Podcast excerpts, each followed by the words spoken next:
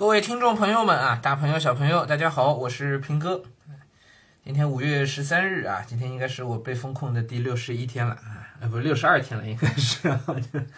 嗯，超过两个月了啊。嗯，昨天五月十二日啊，数据情况，零到二十四时，上海新增本土新冠确诊病例两百二十七例，无症状感染者一千八百六十九例。呃，两百二十七例当中呢，是一百六十七例的转归，应该要去掉的啊，然后再加六十例的确诊病例在隔离管控中发现，所以呢，没有确诊病例没有野生啊，呃，然后呢，这个无症状感染者一千八百六十九例当中呢，有一千八百六十五例是隔离管控中发现，也就是有四例野生，呃，这数据情况跟昨天差不多，比昨天其实还略有增加了，是吧？比昨天还略有增加。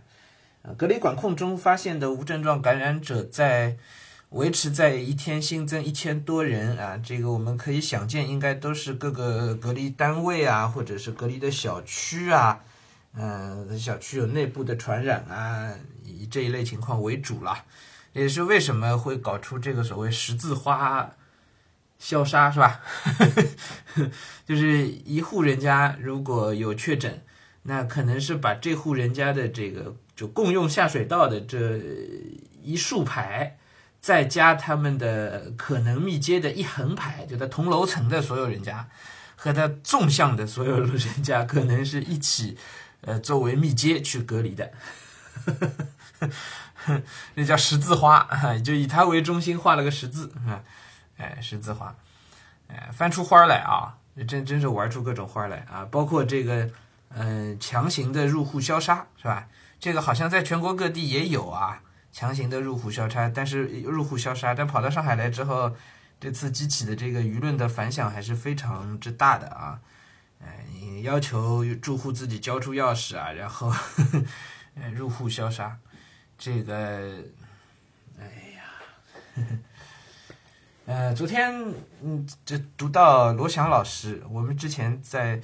呃，这个风控节目里也专门读过罗翔的那个《法治的细节》那本书的序言啊。呃，昨天呢又